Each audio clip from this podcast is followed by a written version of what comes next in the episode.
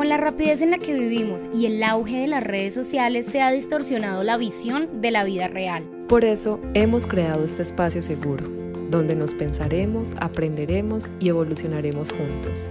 Contigo compartiremos nuestras experiencias, pensamientos y temas de interés con invitados especiales. Esto es Entre mi amiga y yo, el podcast de Tania y Leila.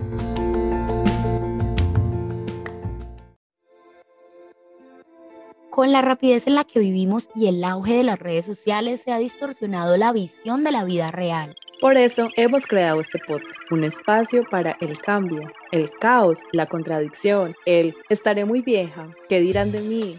Amiga, ¿y qué hago?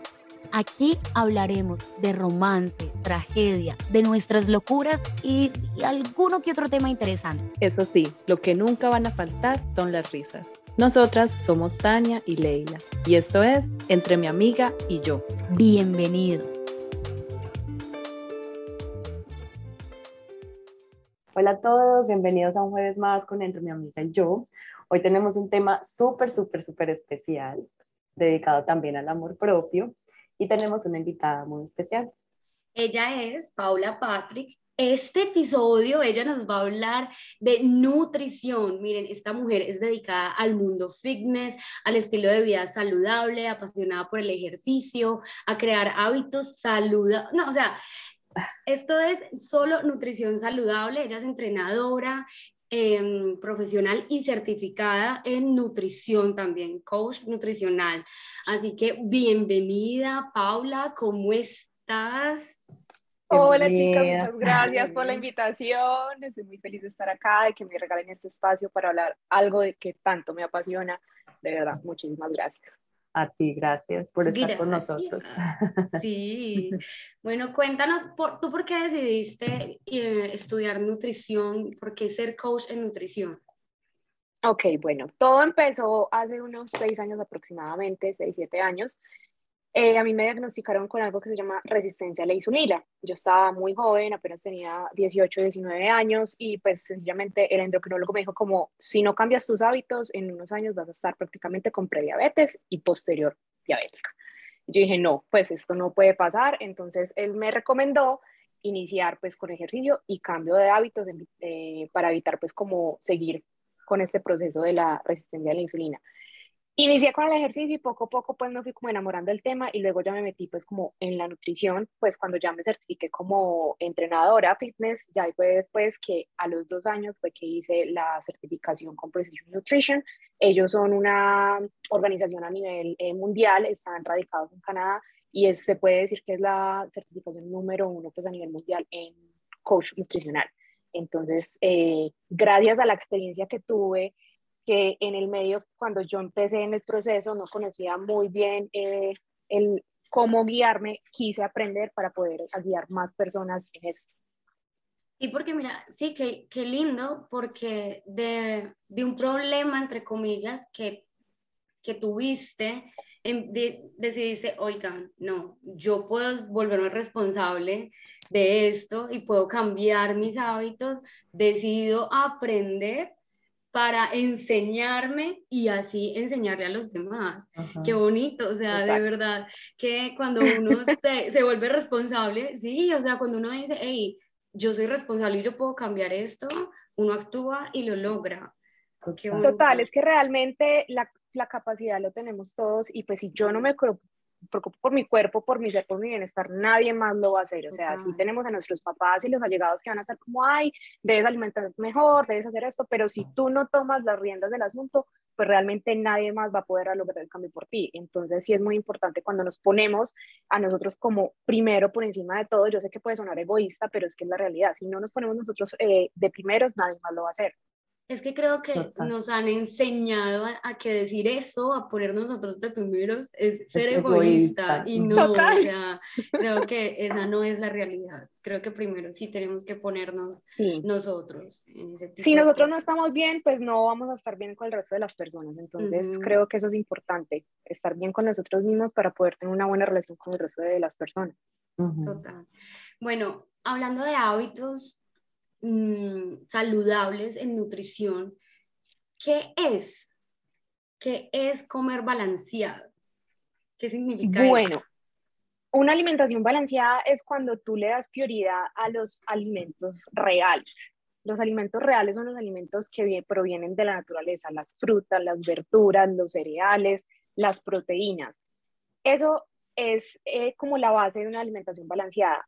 Balanceada también es consumir todos los macronutrientes, los carbohidratos, las grasas y las proteínas, porque hay muchas dietas en que te quitan uno o te ponen otro o te reducen algunos y pues están bien dependiendo de las patologías a las cuales sean aplicadas. Pero digamos que en el promedio general tú no necesitas quitar ningún macronutriente para tener una alimentación balanceada y saludable. Entonces, digamos una alimentación Balanceada es lo que te digo, comer saludable basándonos en comida real, evitar los ultraprocesados, tratar de comer eh, más alimentos de un solo ingrediente, como te digo, una manzana, una pera, un tomate, una lechuga, la carne, un huevo, eso es eh, una alimentación balanceada. Digamos en un desayuno, evitar comerse un cereal con, no sé, altos en azúcares con leche, a mejor me voy a comer una avena con leche y un huevo, ahí estoy teniendo prácticamente todos los macronutrientes, las grasas, las proteínas y los carbohidratos. Wow. Mira que es que suena muy fácil, pero realmente... Es fácil. es, es, muy fácil, pero digamos uno va a la calle y uno en la calle tiene, o sea, me dio hambre, estoy en, en ¿qué puedo comer? Me dio hambre en la calle, ¿qué como? Es también nos han vendido de que la alimentación saludable es solo lo que venden en una tienda fitness y realmente no es así, digamos, o lo que es orgánico, porque también entró como la onda de lo que es orgánico, es solo la saludabilidad y realmente no es así, o lo que es sin gluten, realmente el gluten es algo para los celíacos, los que son realmente alérgicos al gluten, de resto todas las personas pueden comer gluten sin ningún problema. Estoy hablando pues generalizado, ¿cierto? Entonces, si tú vas a un supermercado normal, pues el arroz, la pasta, la avena, la papa, lo que son los tubérculos, el plátano, son carbohidratos de excelente fuente de energía.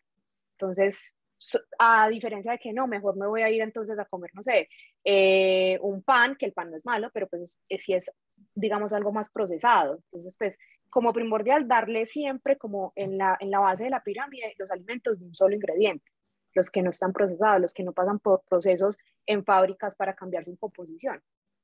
Oye, qué interesante, porque siempre uno escucha como, ay, no, es que si no vas a una tienda fitness, si no vas a una tienda orgánica y eso, entonces no, como cuidarse es demasiado costoso.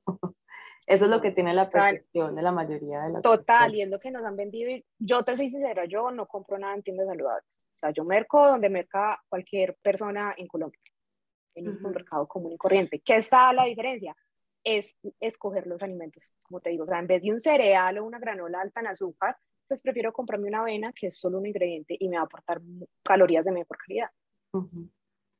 Por ejemplo, ¿qué les dirías entonces a las personas que, que están como empezando, que quieren hacer, digamos, bueno, una comida saludable, que a veces es como que quieren ver resultados ya y, y todo es un proceso en la vida? Sí, completamente. Primero no se afanen, tengan paciencia en el proceso. Es así como un bebé, primero tiene que arrastrarse, luego gatea, luego camina y luego corre. Lo mismo pasa en cualquier proceso. Hay que primero aprender para poder ir cambiando los hábitos. Entonces, digamos, una forma de empezar a cambiar hábitos, voy a cambiar las gaseosas o las bebidas azucaradas por agua o por, digamos, un té, un té de bolsita eso va a ser mucho mejor, vas a empezar a mejorar composición corporal porque le está restando azúcares que no necesitas en tu cuerpo y vas a ver viendo procesos, agregar una fruta más al día, comer eh, más verduras en el almuerzo o también en la noche, agregar, si no eres de comer huevo en la mañana, agrega un huevo en la mañana, en el desayuno seguramente vas a sentirte más satisfecho durante toda la mañana y así no vas a tener que picar eh, entre comidas. Entonces son pequeños cambios que de pronto pueden ser insignificantes a la simple vista, pero que a largo plazo van a generar buenos resultados. ¿Qué piensas de ese, de eso estuvo como muy de moda, no sé si todavía, del ayuno intermitente? Que se saltaron una comida o solo comen 8, 8 de 16 horas, así. El ayuno intermitente es una estrategia excelente, tiene muchos beneficios, solo que no lo vendieron como pérdida de peso y realmente no es así. El ayuno intermitente es, se basa en, en otro aspecto y lo que hace es que te corta la ventana de comida. Entonces, digamos, del 12 del día a las 6 de la tarde, tú vas a comer, pero en esas horas tú vas a comerte lo que requiere tu cuerpo para mantenerse, es decir, ya sea si estás en una etapa de aumento o en una etapa de mantenimiento o en una etapa de pérdida de peso. En esas seis horas debes de comerte exactamente las cantidades. ¿Qué haces? Simplemente son porciones mucho más grandes y pues cumples con los requerimientos. Pero muchas personas lo hacen sin asesoría y lo que hacen es que entonces dicen, no, solo me como el almuerzo, una media tarde y la comida, entonces no como las otras comidas y están teniendo ya sí, los, al principio van a haber cambios porque van a bajar de peso, sí, bajan de peso, pero es que no están comiendo bien, entonces va a haber una pérdida de peso porque se están haciendo, se están quitando abruptamente las, calorías o digamos la, alimentación. Entonces, es muy bueno cuando se maneja bien para lo que es, no como pérdida de peso y que lo hacen porque, ay, es que mi amiga lo está haciendo, entonces yo lo voy a hacer porque le ayudo a bajar de peso. No, lo ideal es que vayas donde un nutricionista, donde un coach, una persona que esté certificada y te diga exactamente cómo es de comer en esas seis horas para que no tenga repercusiones a largo plazo. Ok.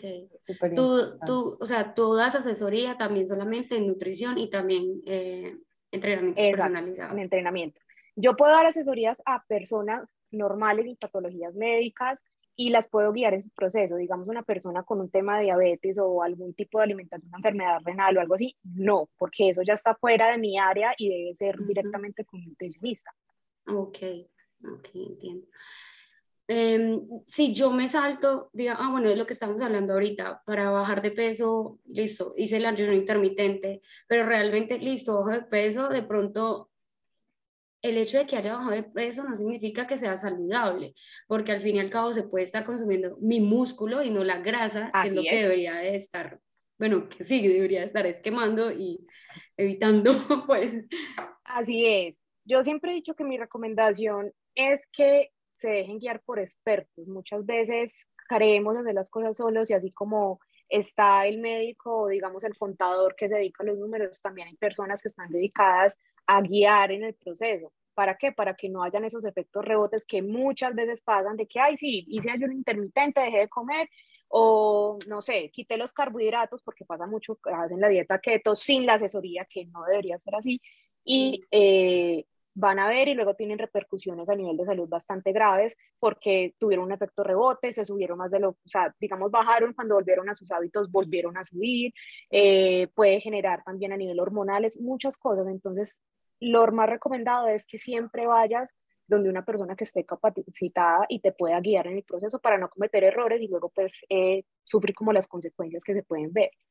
O sea, hay ciertas personas que sí o sea, todos podríamos hacer esa dieta keto, pero hay personas que sí la necesitan por cierta patología o algo así. Sí, hay, dependiendo, hay ciertas patologías, incluso en, en, las patologías que se encuentran a nivel de enfermedades mentales como la demencia o el Alzheimer, ha tenido, e incluso la epilepsia, ha tenido muy buenos, o sea, la dieta keto, digamos que fue diseñada más como para ese fin, para manejar ah. eh, esas patologías, que a largo plazo tiene, eh, digamos, eh, beneficios para las personas normales sí, pero volvemos a lo mismo, no es algo sostenible, no es algo, o sea, quitar los carbohidratos completamente para una persona que no tiene que quitarlos, pues no se, vuelve, no se vuelve sostenible a largo plazo, pero digamos las personas que médicamente sí lo necesitan, sí es una muy buena opción. Ok. Oye, qué bien, pero es súper importante saber de que todos los organismos no son iguales y no como que, ay, es que mi amiga está haciendo la dieta de no sé qué, entonces yo también la voy a hacer. Y a veces también sí, así es. pienso que en la alimentación afecta mucho eh, como el sistema emocional de personas. Así es. Nuestro estómago o intestino se considera como el segundo cerebro. O sea, cuando tú tienes hambre, tú te pones de mal genio, te pones maluca, te pones... Y cuando comes, tu ánimo cambia. Es porque en la parte intestinal hay muchos receptores que también están conectados y nos envían eh, esas, esas emociones. Entonces, sí, o sea, está completamente eh, conectado y digamos también pasa mucho que la ansiedad es que es que mucha gente la, la, gente confunde un poco el término como la ansiedad a nivel de trastornos de ansiedad o sea, a nivel mentales y la ansiedad por comer. O sea, son similares pero son diferentes me hago entender porque normalmente una persona eh, que come eh, lo que se llama el binge eating que son que, que tienen atracones de comida si pueden tener por debajo un trastorno de ansiedad, pero realmente es tiende a ser otra parte psicológica la que está haciendo que tengan el binge eating. Generalmente pues son los TCA, los, los trastornos de conducta alimentaria. pero pues eh, no, no vamos a entrar en eso, pero sí, todo tiene, todo está muy conectado, o sea, como tú te alimentas, también va a ser la, la reacción de tu cuerpo en general, o sea, en tu día a día, en tu estado de ánimo, en tu nivel de energía, en tu nivel emocional, en todo. Que, digamos, ahorita que hablas de atracones y eso, yo soy demasiado así en algunos momentos, como, pero en dulce. ¿Qué me recomiendas? Por favor, ayúdame. bueno, generalmente esos atracones por dulce, a ver, lo que pasa es que cuando comemos dulce, la respuesta a nuestro sistema eh, genera pues como ciertas endorfinas, ¿cierto? Entonces, pues por eso como que sentimos la necesidad de comer dulce para poder estar como tranquilos. Yo te recomiendo que busques otros métodos para manejar esos niveles de estrés, meditación, relajación, ejercicio y realmente si digamos sientes un antojo por algo, pues cómetelo, porque a veces uno dice, uy, qué rico un dulce o qué rico tengo antojo de pizza, pues cómetelo, no tiene nada de malo. El problema está cuando permitimos que eso se vuelvan eh, como hábitos. ¿Sí me entiendes? Entonces, cada que tengo un problema, entonces me refugio en la comida. No, o sea, realmente lo que hay que hacer es, bueno, ¿cómo puedo tratar la raíz del problema para no salir corriendo a refugiarme en la comida? Porque, volvemos a lo mismo, ahí empiezan a desencadenar los conductos de, de los trastornos de conducta alimentaria. Mm, entonces, Busca otras opciones, el ejercicio es muy buena opción para mantener esos niveles de estrés, la meditación también es excelente. También entender, ok, bueno, ¿por qué estoy así? ¿Por qué me estoy sintiendo ansiosa? ¿Qué me está generando el estrés? Escribirlo y ver dónde está la raíz del problema y mirar cómo lo puedes tratar. Antes de... Es que no, no, si ya me pongo a escribir y a pensar, me estreso más. Por ejemplo, lo que... El chiste, porque sí eh, me, me, ha servido mucho la meditación y todo eso, obviamente ayuda, es lo mejor. Eh, ahorita que dices eso pasa lo mismo con las personas que no quieren comer, o sea, como que, digamos, Tani le da ansiedad y come mucho dulce, pero hay otras personas como, ay, no, no, que no, comen, que se pelean con la comida, tengo mal genio, entonces no quiero comer. Sí, mm. pasa mucho. Y es lo mismo, o sea, la comida no tiene la culpa, la comida no es mala ni es buena, la comida es necesaria, es de energía y es un derecho que tenemos nosotros como humanos, o sea, todos tenemos el derecho a la comida. ¿Y por qué? Porque es que es nuestra fuente de, energía, nuestra gasolina para poder desempeñarnos en nuestras tareas básicas. O sea, el cuerpo necesita una, un mínimo de calorías diarias, de alimento diario para poder funcionar, o sea, vivir, respirar, ser. Entonces, eh, muchas veces dicen, no, es que yo ayer no comía porque estoy súper mal. pero tu cuerpo va a empezar a autoconsumirse si tú no le das la comida.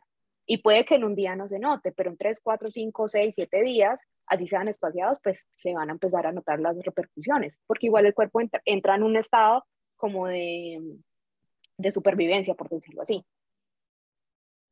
Entonces también pasa mucho de que cuando se restringen y luego van, comen, el cuerpo empieza a almacenar todo porque dicen es que venimos de un periodo de escasez y yo necesito tener reservas para el próximo periodo de escasez.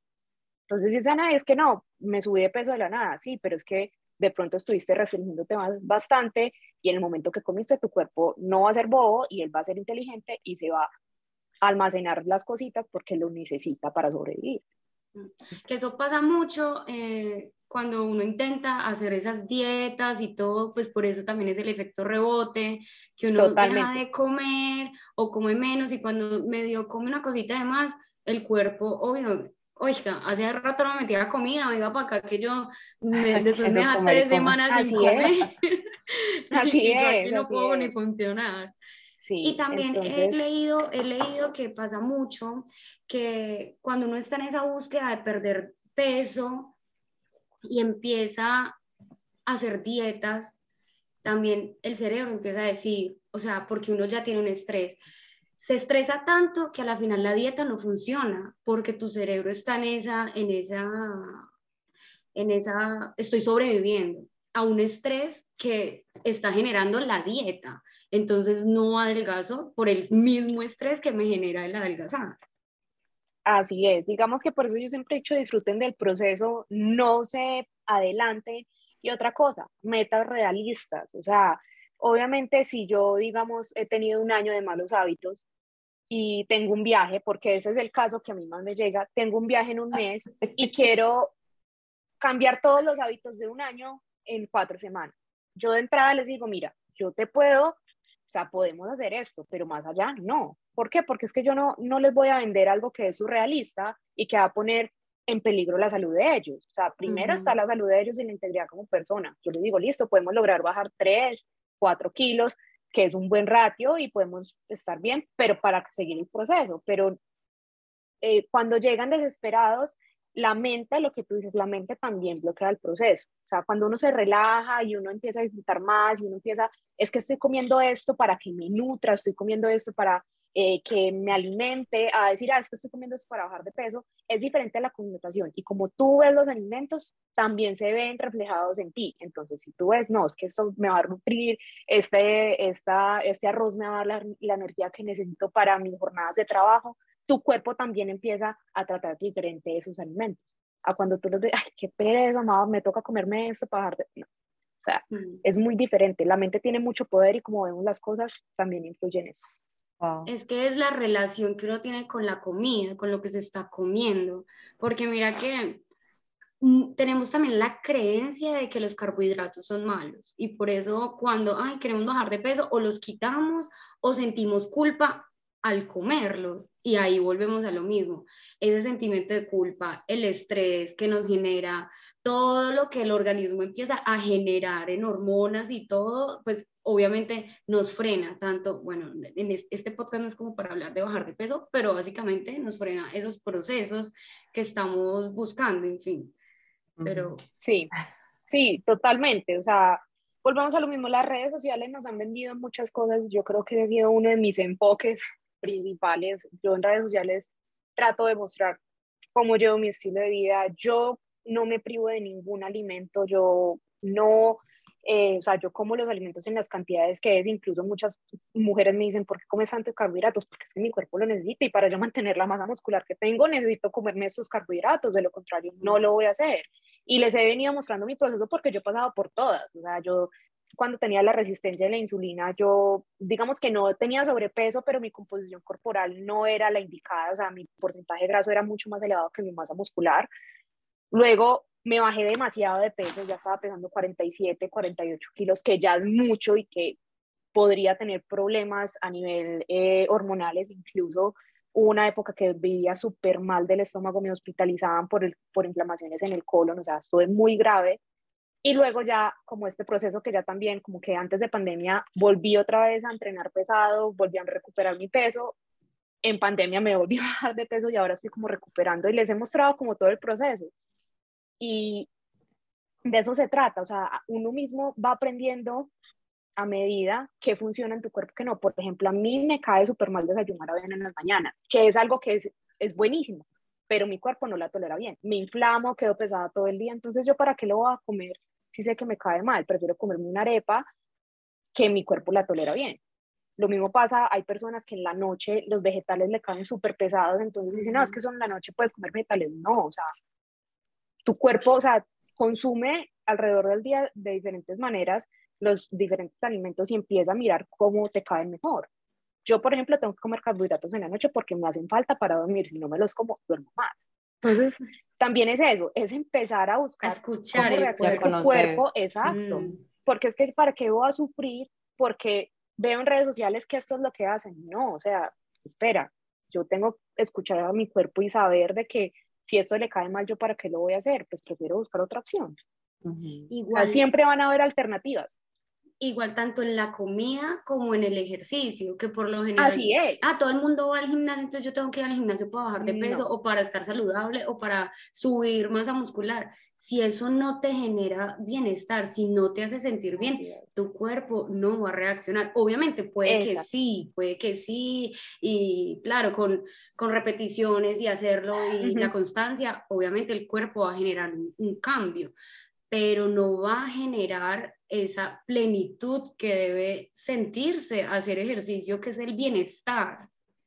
Así es. Yo siempre he dicho, lo importante es estar en movimiento. No importa qué hagas, si te gusta caminar, si eres de los que corres, si haces triatlón, si prefieres hacer gimnasio como yo, o digamos, no, prefiero la natación, están los que prefieren bailar. O sea, todo es válido siempre y cuando hagas una actividad física que ponga tu cuerpo en movimiento, es que nuestro cuerpo está hecho para movernos, si no nos movemos nos atrofiamos, o sea, está completamente comprobado que las personas que no se mueven, que son sedentarias, tienen problemas a futuro Mm. a nivel óseo, a nivel muscular, a nivel de movilidad, en todo, hasta, hasta la estabilidad. Digamos, las personas que han sido activas durante muchos años, llegan a una edad avanzada, tienen menos riesgos de caída que cuando una persona nunca ha hecho ejercicio. O sea, en cosas tan básicas. ¿Por qué? Porque este cuerpo desarrolla una memoria a, a medida que tú le vas cada vez enseñando. O sea, Por si ejemplo- tú haces ejercicio, él, él va a ir avanzando. Ujú.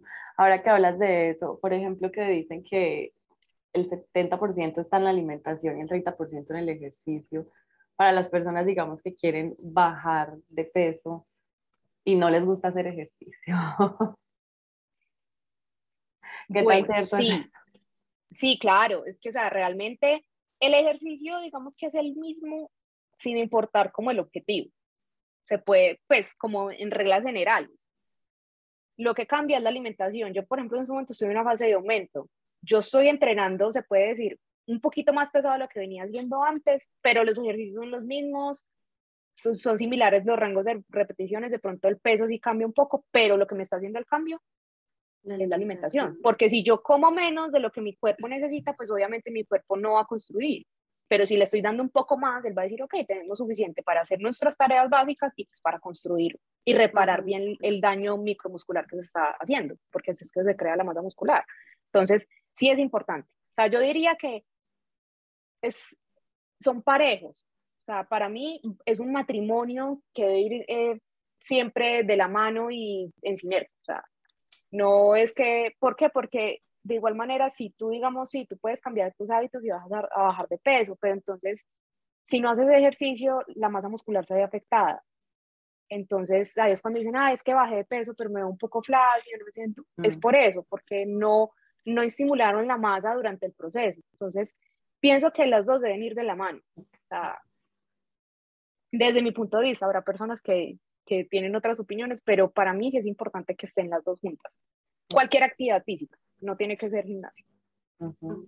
Y por ejemplo, lo, eh, ah, bueno, lo del comer a horas.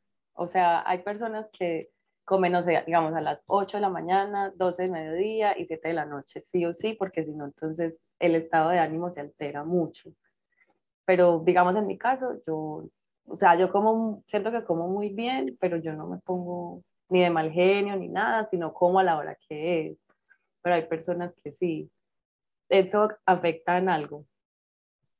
Realmente cada cuerpo es un universo. Por ejemplo, yo me levanto con hambre. O sea, yo abro el ojo y me puedo levantar a las Ujú. 3 de la mañana y mi cuerpo ya dice, nos despertamos, hay que comer. Uy. Hay personas en que no le da hambre hasta el mediodía. Ay. Entonces, ahí volvemos a lo mismo. Cada cuerpo es diferente y cada estrategia debe ser hecha para ti, no porque el ayuno intermitente está de moda, entonces lo vas a hacer. Yo no podría hacerlo. Entonces me voy a matar aguantando hambre hasta el mediodía para hacerlo. No. En tu caso, si tú eres una persona que no te da hambre a la, eh, eh, en las mañanas y no sientas ganas de desayunar, pues simplemente rompes ayuno al mediodía con un almuerzo. No tiene ningún problema. El hecho está en que durante el resto del día hayas comido lo que tu cuerpo necesita. Sí, lo malo es que mí- yo me levanto y no tengo hambre. Y, y entonces espero de verdad que mi cuerpo me pida algo porque antes, anteriormente, sí, como intenté, no, vamos a comer saludable, me levanto y hago el desayuno.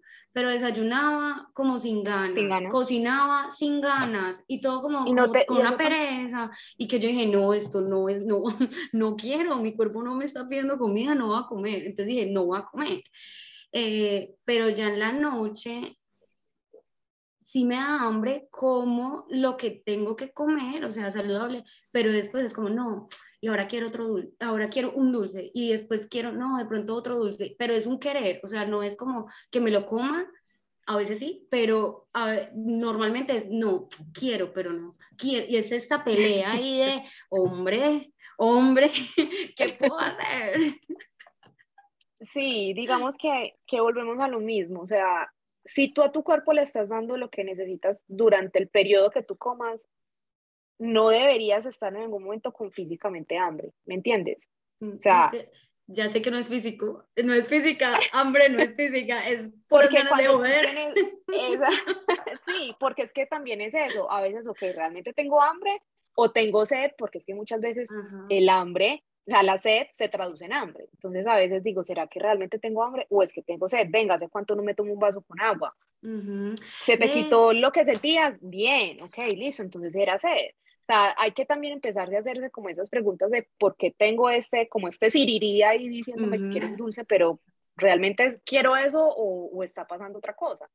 Mira que justo lo que dices es muy, muy chévere porque yo ahorita estoy mucho en el mundo de los bebés y los niños y así, y con los bebés pasa igual, o sea, hay que hacerles ese proceso cuando un bebé está pequeñito, él no sabe si es hambre o sed y uno tiene que empezar a enseñarle al bebé a darle su compotica, lo que esté comiendo, y él va a mostrar si está lleno o no, y después uno le tiene que dar agüita y que él empiece a, a saber, ve, era hambre, era sed, o sea, es un proceso que a veces siento yo que nos, han, que nos han castrado de cierta forma porque nos obligaron a comer. si no se levanta de la mesa, en, se come todo hasta que no se come todo, no le puede parar. Y así. Mira, ahora que hablas de eso, es completamente cierto. Los bebés y los niños, digamos que los, los toddlers, los, los niños más o menos de tres años hacia atrás, cuatro años, se puede decir que hasta los cinco, tienen muy bien la conexión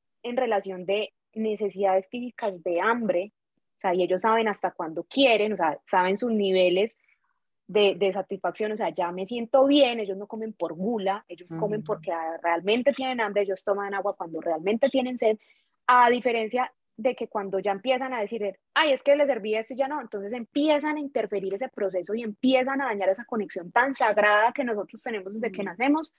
Y de ahí muchas veces salen los los trastornos de conducta alimentaria, porque entonces empiezan a comer, porque entonces me regañan, entonces me toca comer todo si no tengo hambre. Entonces eso empieza a mandar señales mixtas también y empieza a dañar todo este proceso natural que nuestro cuerpo viene.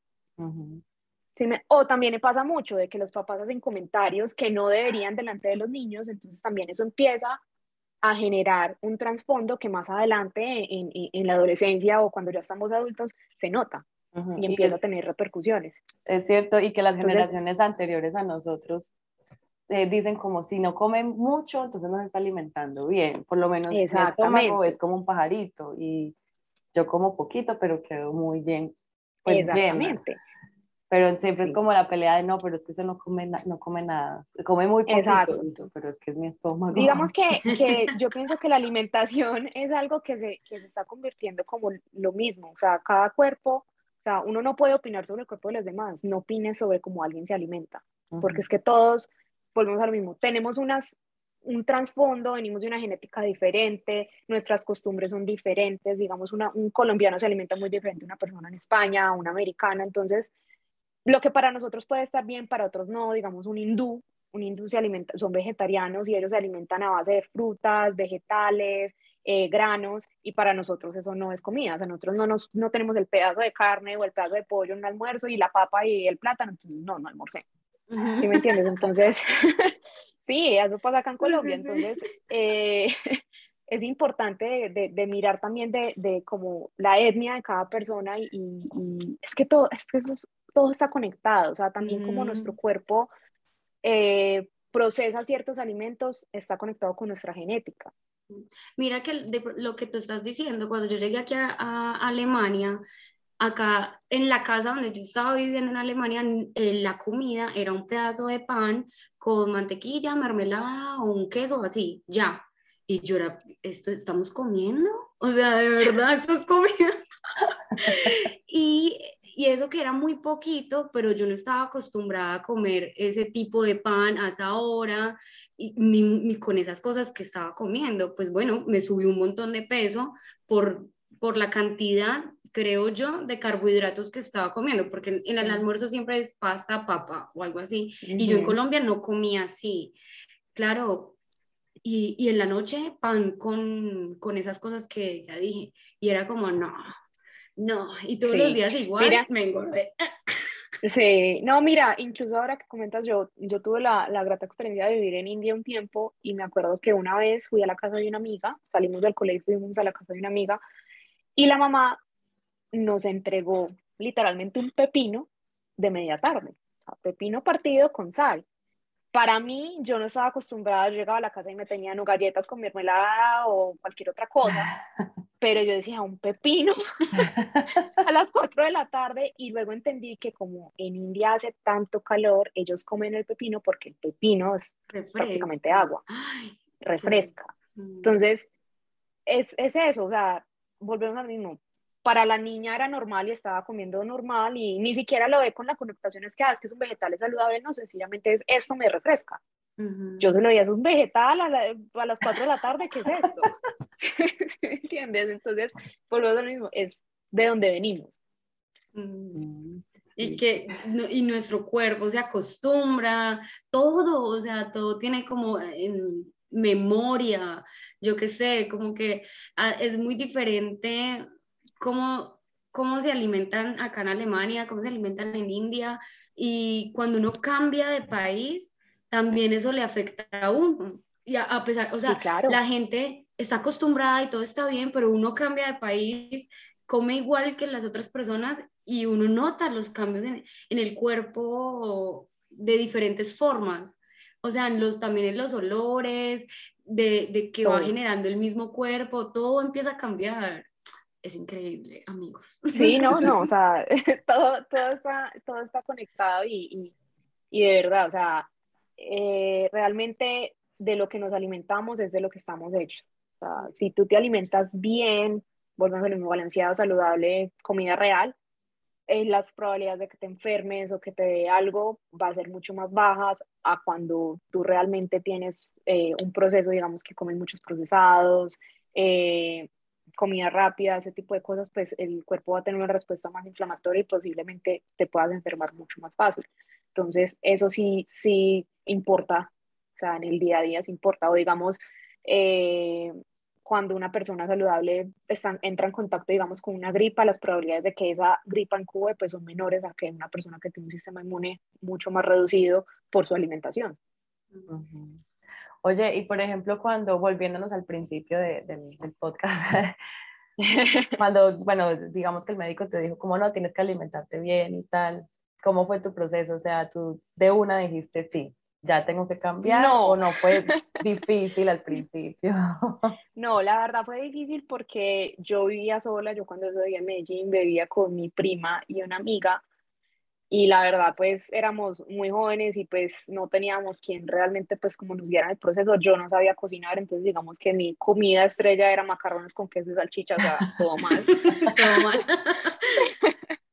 Pero digamos que entonces empecé a cambiar, ya no, entonces no desayunaba cereal en las mañanas, sino que prefería hacerme, digamos, una arepa con huevo y queso. Entonces, digamos que empecé a hacer como esos pequeños cambios, ya evitaba, digamos, las papas fritas y prefería comerme la la papa cocinada. En ese tiempo no había fryer, entonces pues no teníamos la opción.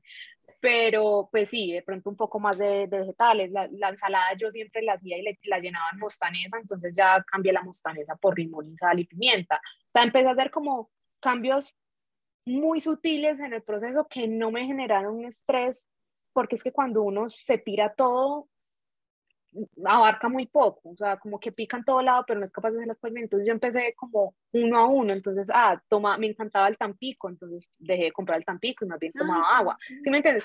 Como, como, como pequeños cambios que, volvemos a lo mismo, son insignificativos, pero que a largo plazo suman bastante y pues eh, te llevan a unos buenos resultados. Entonces, poco a poco fueron cambiando mis exámenes. Obviamente eso no fue de, que en un mes cambié todo, no. O sea, fue un proceso, digamos, a los tres meses tuve control, ok, ya estaba mejor. Entonces, poco a poco, o sea, digamos que yo me demoré en ese proceso de cambiar todo, se puede decir que de dos años. O sea, yo me tomé mi tiempo, yo no tenía afán, yo no estaba corriendo una maratón, yo estaba era, o sea, haciendo un cambio y, y, construyendo una base sólida para toda la vida. O sea, yo no quería que fuera algo para un mes o para 15 días y que me dijeran, ya, el examen salió bueno, sino que es algo que yo realmente quiero tener para toda la vida. Y, tomaste conciencia, porque a veces la gente es, ay, ay no, bueno, me incluyo también, listo, no, para bajar de peso o para que me digan que ya estoy bien en este examen o para, no sé, que me quite tal cosa, ah, ¿cómo? O hago lo que tengo que hacer, ah, ya estoy bien, listo, y uno vuelve a, a los hábitos malos Exacto. que tenía. Entonces, también creo que algo que me ayudó fue que la parte física a mí nunca fue como la motivación mi motivación fue realmente estar saludable, sentirme a nivel energético bien. Yo me acuerdo que yo caminaba tres cuadras y yo me cansaba, o sea, empezaba a sudar. Yo me acuerdo, en la universidad eran cinco pisos y no tenía ascensor. Yo subía al cuarto piso y ya estaba sudando. O sea, mi cuerpo mismo me hablaba de que algo no estaba bien, que mi nivel eh, atlético no estaba bien. Entonces, quise fue mejorar eso, o sea, más, más algo interno que uno no ve y que uno es más difícil ver como los cambios a algo físico, porque mi físico externo a mí nunca me, me generó pues como, como problemas o me sentía mal, no, o sea, yo era, me sentía a gusto con mi cuerpo, pero sí me preocupaba el hecho de que yo con 18 años, 19 me dijeron, mira, es que si no, a los 30 vas a estar diabética. Entonces, Oye, pero qué pues bonita historia. Espero que inspires a muchos de que nos están escuchando. Gracias. De verdad, porque mira que es un proceso muy bonito, que puede ser, digamos, largo o corto, dependiendo de la persona que lo esté escuchando, pero muy bonito. Y hay que tener paciencia.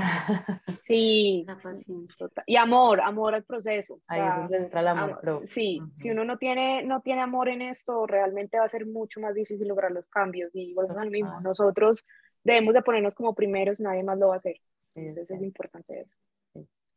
Pablo, una pregunta, ¿qué pasa cuando yo tengo esos hábitos eh, alimenticios saludables, pero mi proceso a mis objetivos que quiero corporal físicamente no funcionan, o sea, no llego, como que ya estoy en ese, ya me estanqué y no consigo o ya sea bajar de peso o aumentar masa muscular.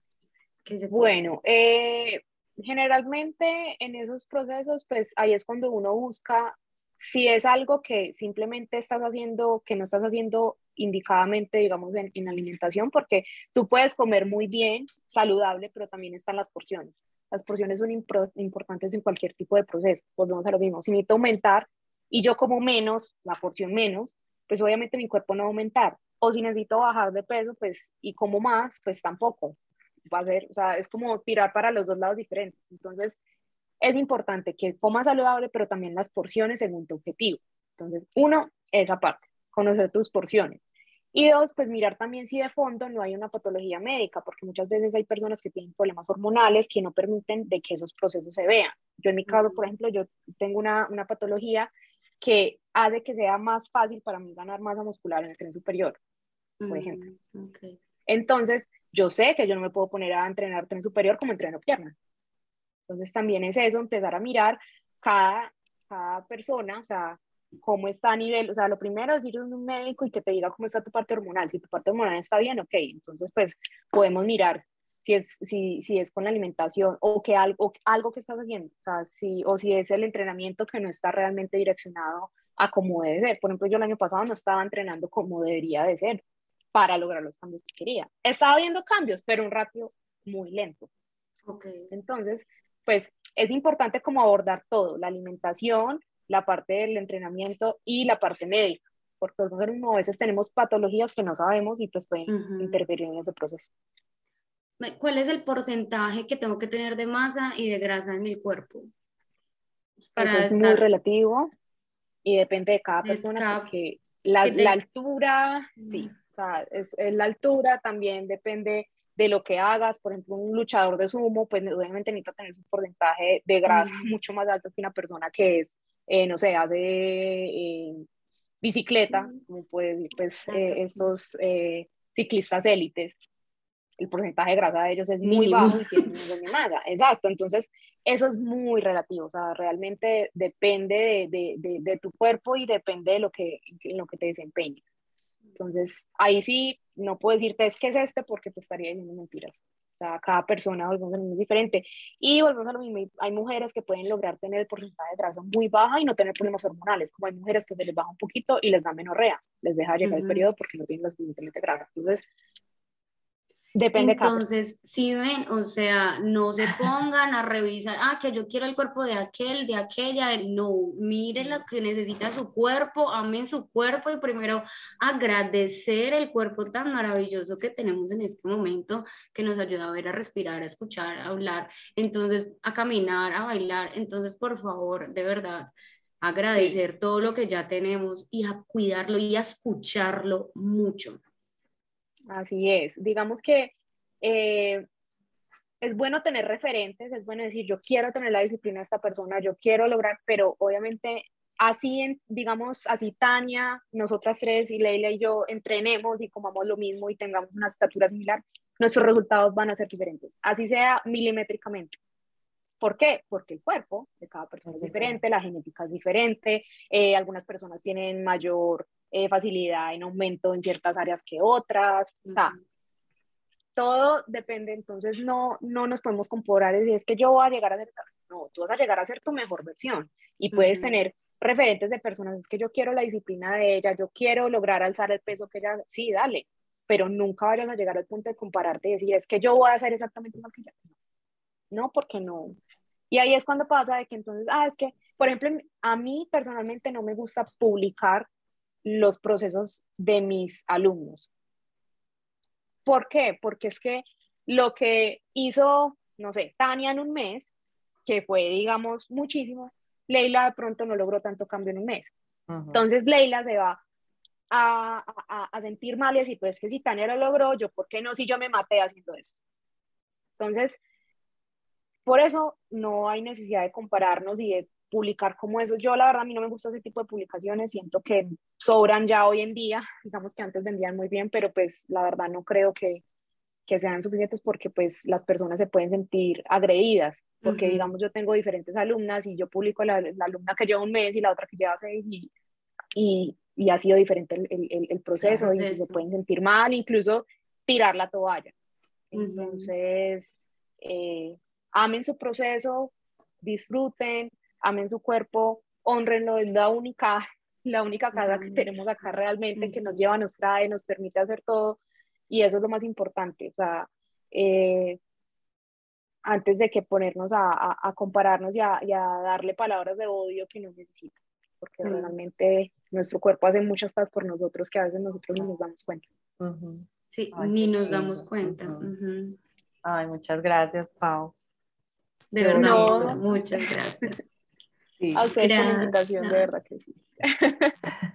Bueno, lastimosamente se acabó este podcast, pero de verdad, muchas gracias, muchísima información de valor, gracias por, por, compartir este espacio con nosotras y con todas las personas que nos están escuchando. Espero lo hayan disfrutado y que de verdad aprendamos mucho a conocer nuestro cuerpo y amar nuestros procesos. Gracias, Paula. Gracias. Gracias a ustedes. Un abrazo. Esperamos que hayas disfrutado de este episodio y recuerda seguirnos en nuestras redes sociales como arroba entre mi amiga y yo. Donde podrás encontrar más información acerca de nosotras, nuestros episodios, invitados y compartir tu opinión.